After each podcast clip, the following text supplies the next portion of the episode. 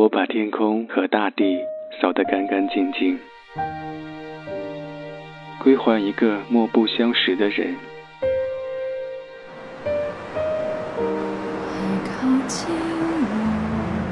我寂寞的等，我阴沉的等。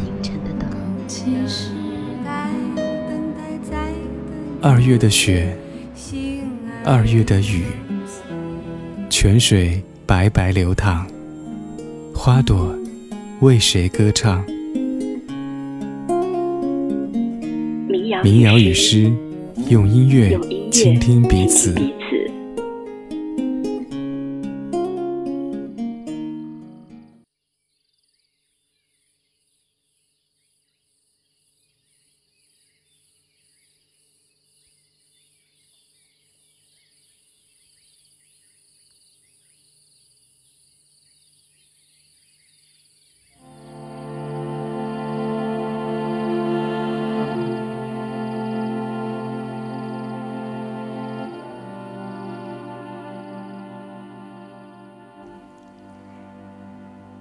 我仍然记得第一次看到莉莉安时的场景，是在大学开学的第一堂写作课上，她引经据典，流利地回答了老师的问题。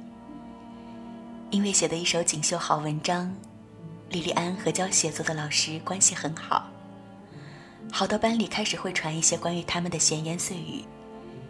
但是莉莉安从来不理会，她好像永远都是这样，不屑于他人的看法。与热闹而肤浅的大众作对，与所有主流而世俗的观念作对。那时候，对于他，我有一种没来由的羡慕。隔了许多年，这些话我从未对他说起。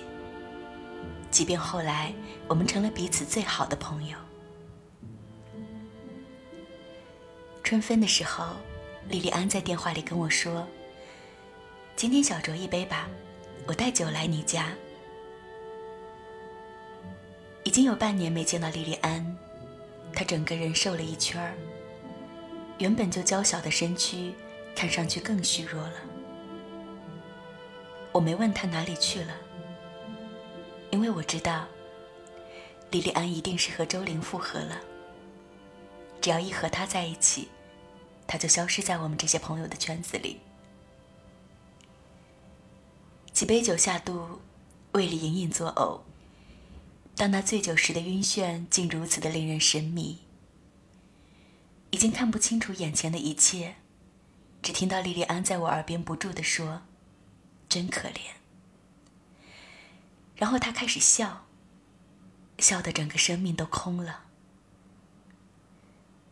三天后，我得知莉莉安过世的消息，死于自杀。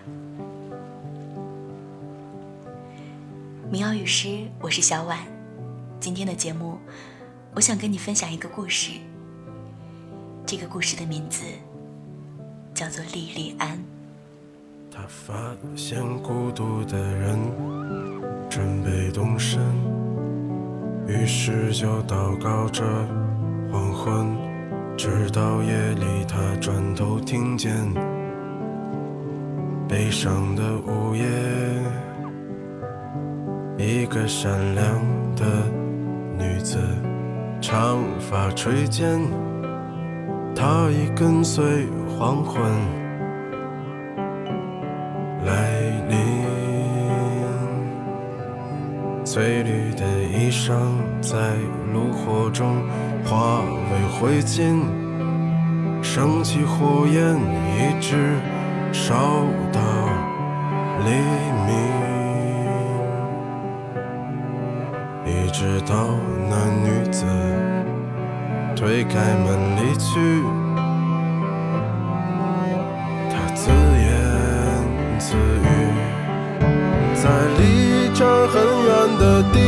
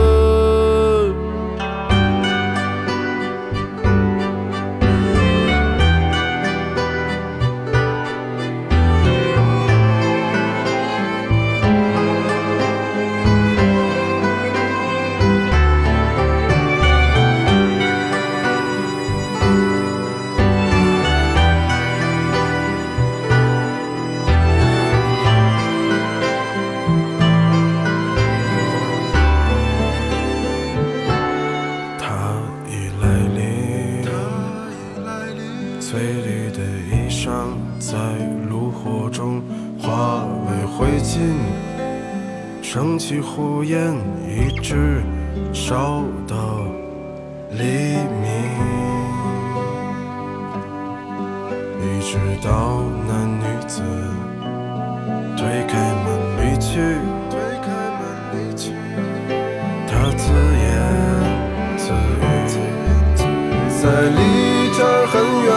地方，有一片海滩。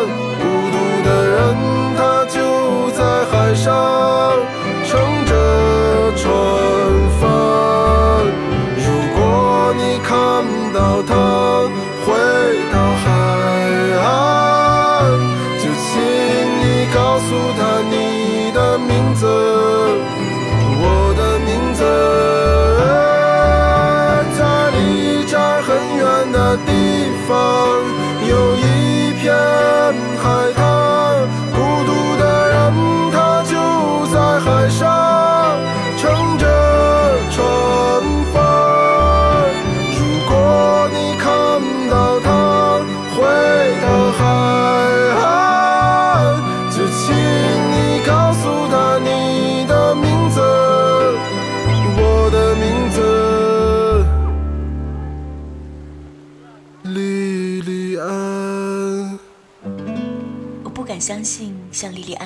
个骄傲独立的人，会突然离开，以这种方式。他是单亲家庭，自幼跟他妈妈相依为命。他妈就这么一个女儿，老年丧女，几近崩溃。我打起精神去清理他存放在我这里的东西，那些扉页上写着小爸爸赠的书，和那些落款为小爸爸的信。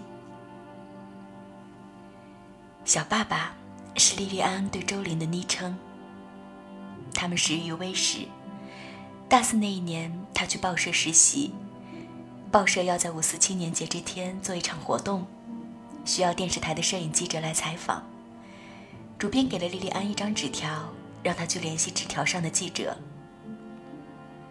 他拨通了纸条上的电话，电话那端传来温和的声音。那是莉莉安第一次和周玲的接触。五四青年节那一天，周玲如期参加了活动，而莉莉安却没有出现。作为实习生的她，跟着老记者去跑社会新闻这条线了。这一遭错过，两人此后一直没有遇到。他们真正见面是在五个月后。莉莉安在报社的实习即将结束。他在空间发表了一条说说。有人在底下留言：“你就是莉莉安，原来你早已在我的 QQ 好友里。”留言的这个人是周玲。故事似乎是这样的：莉莉安大学时期就开始在空间写文章，读者众多，而周玲就是其中的一个。周玲跟莉莉安其他粉丝一样，默默关注着她。莉莉安的每一篇文章，她都看，偶尔也留留言，或评论，或鼓励，却不知道自己欣赏的作者就和她在同一栋楼里工作。或许他们也曾在出入电梯的某个时刻擦肩而过。机遇真奇妙。如果某天一个读者被一篇文章深深的打动，而他又恰好在现实生活中遇到他喜欢的作者。故事会怎么发展？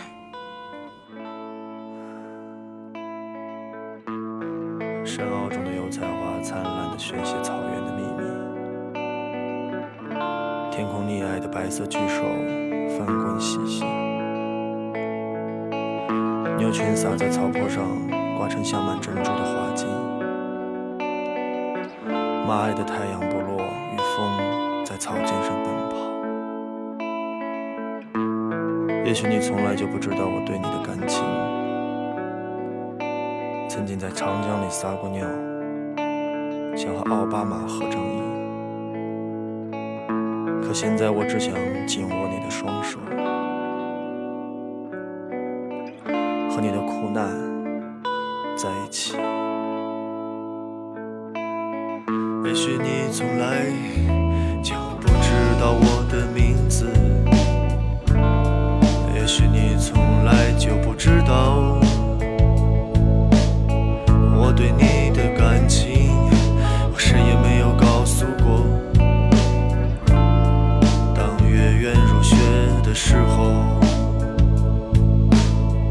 我想冲进那白色的光里寻找你，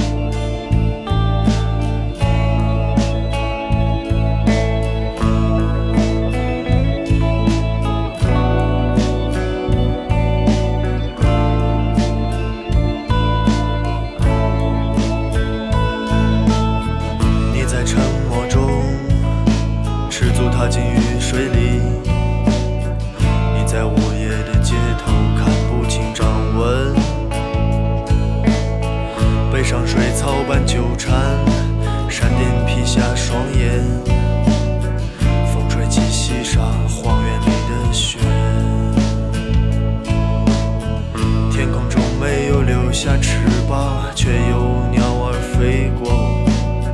飞去我们不知道的地方。我知道你的名字，像我知道这个世界一样，红黑相间的名字。也许你从来就不知道我，像你不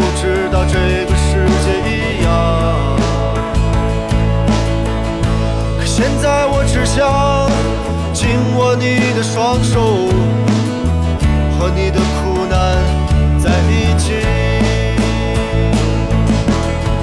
我知道你的名字，像我知道这个世界一样，红黑相间的名字。现在我只想紧握你的双手。你的苦难在一起。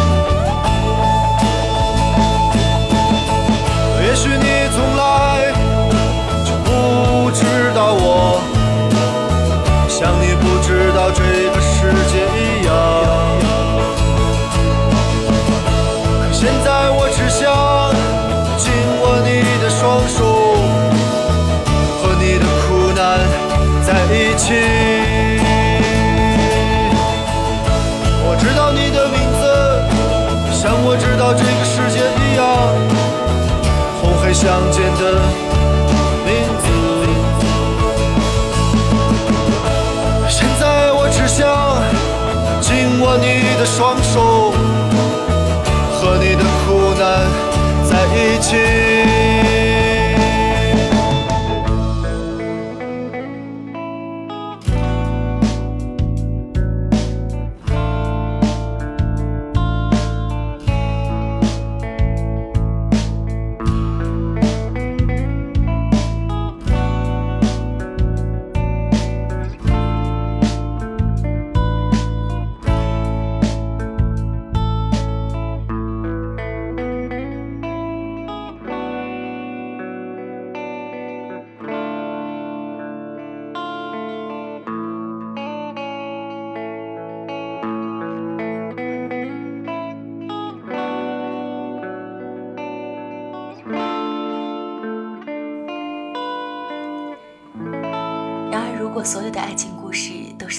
时间遇见对的人，我们也无法体会爱情的真正意义。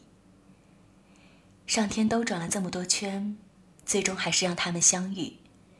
可相遇的时候，周林已经是一个三岁孩子的爸爸了。一开始，周林利用自己的人脉资源，为莉莉安做很多事情。他知道她是学新闻的，就把他的媒体朋友介绍给他认识。莉莉安说她想继续做记者，周玲就通过关系让她继续留在了报社。他还把他珍藏多年的唱片和书籍送给了莉莉安。莉莉安很动心。从小没有享受过父爱的他，面对周玲如父亲般的关心和照顾，非常感动。他们只是萍水相逢，只是因了几篇文字的机缘，他却对她这么好。可是当莉莉安冲破世俗的樊篱，鼓起勇气想要向前一步的时候，周玲却退缩了。他给他留言说。我老了，就像个盆栽，只能守着旧时光度日；而你还年轻，像刚培好新土的植物，应该日日向阳。说到底，我只是个已经过期的凤梨罐头而已。扶上马，送一程。我能为你做的，也就是这些了。莉莉安听了周林的话。像一个女儿乖乖的听父亲的话一样，把关系维持在彼此都能控制的范围。爱情对他们来说太奢侈，没有昂贵的东西可以给予，只能交换生活的点点滴滴。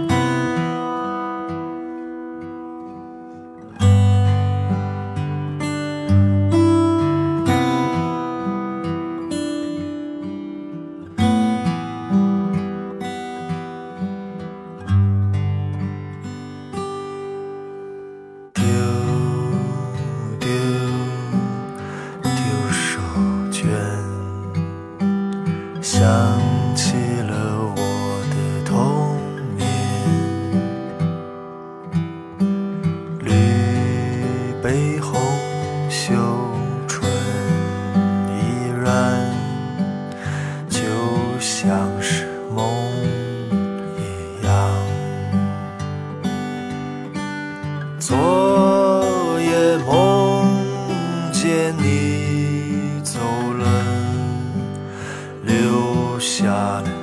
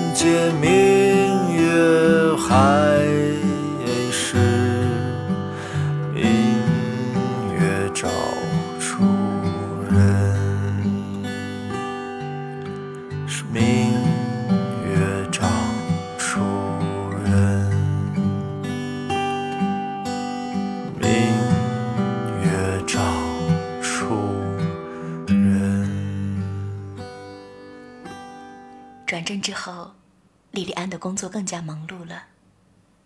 某天深夜，周玲下班看到莉莉安的办公室还亮着灯，于是给莉莉安打电话说：“送她回家。”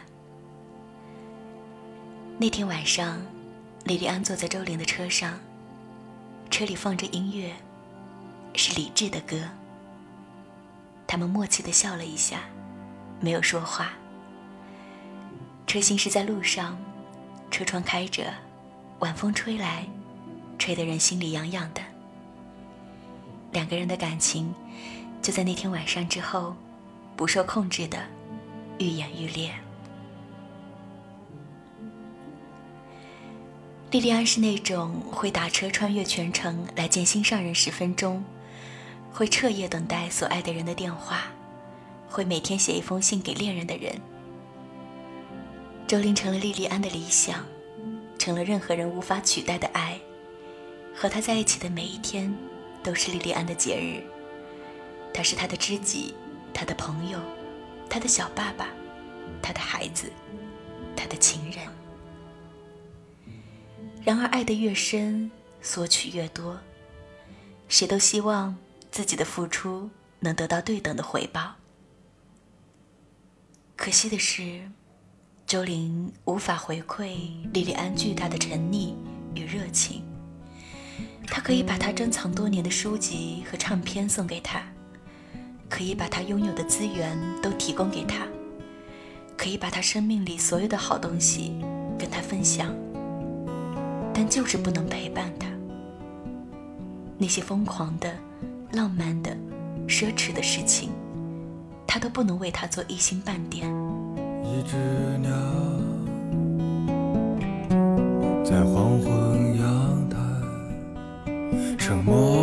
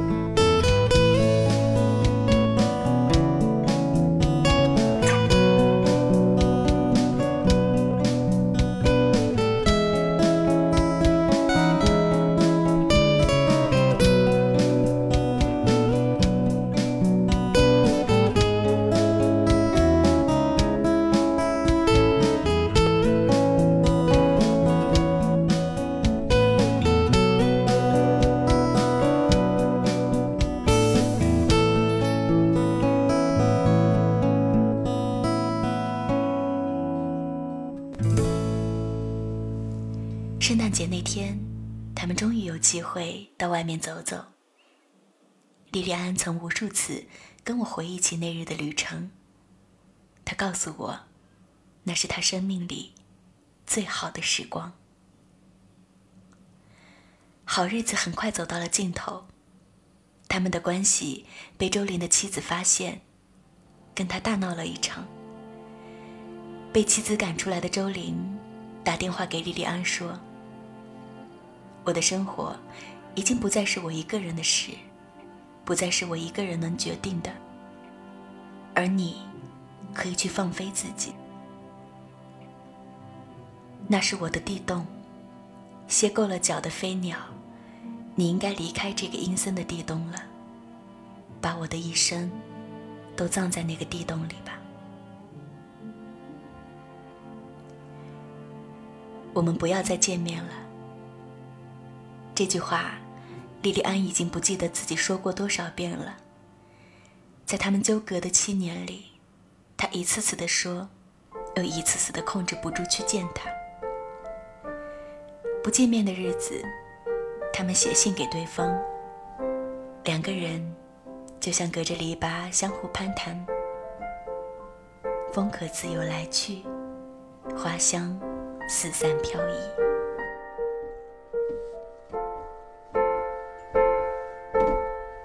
迷雾地上，两个旋。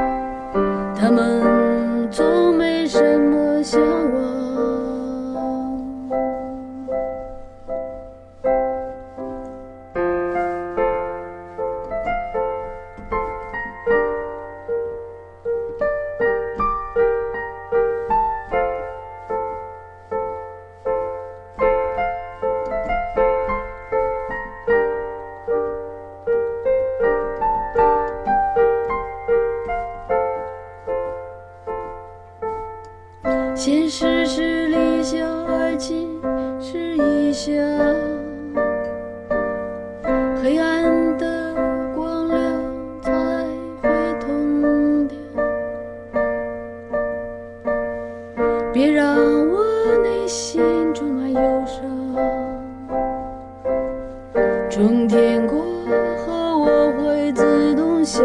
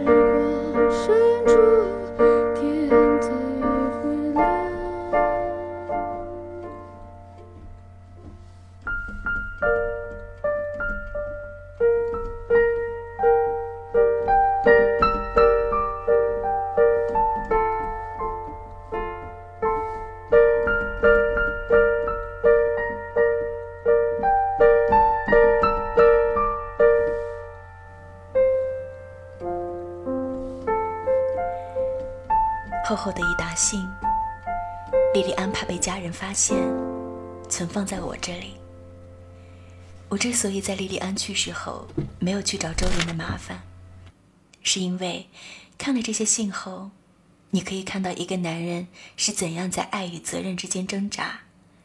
每次挣扎，他的内心都让人叹服。在一封一封的信里，周玲都表明了他的态度。他想默默退出莉莉安的生活，并希望她能找到自己真正的幸福。从理论上讲，周玲应该重新回到她生活的轨道。从理论上讲，莉莉安应该把周玲从心里挪出未来。更何况，她美丽大方、有才有貌，应该很容易就能找到一个比周玲更好的人。可惜的是，爱情不讲先来后到，也从没有因果逻辑，不会按照某种规则简单的运行。周玲写给莉莉安的最后一封信。是二零一六年的二月份，一个月之后，莉莉安选择用一种决绝的方式结束了这段感情，也结束了自己的生命。我想，每一个错爱的人，都是从鬼门关里走了一遭，几多痛楚。有的人活下来了，清洁勇敢，如新生，不忘却，不记起。有的人没活过去，只得再入轮回。我忽然记起莉莉安来找我喝酒的那天晚上，她最后跟我说：“我们都不再是从前的自己了。”但我经常觉得，又还是原来那个自己。我从始至终都不知道他是否爱过我，但我爱他，从来没有改变过。如果有来生，来世见吧。Oh, my love, for the first time in my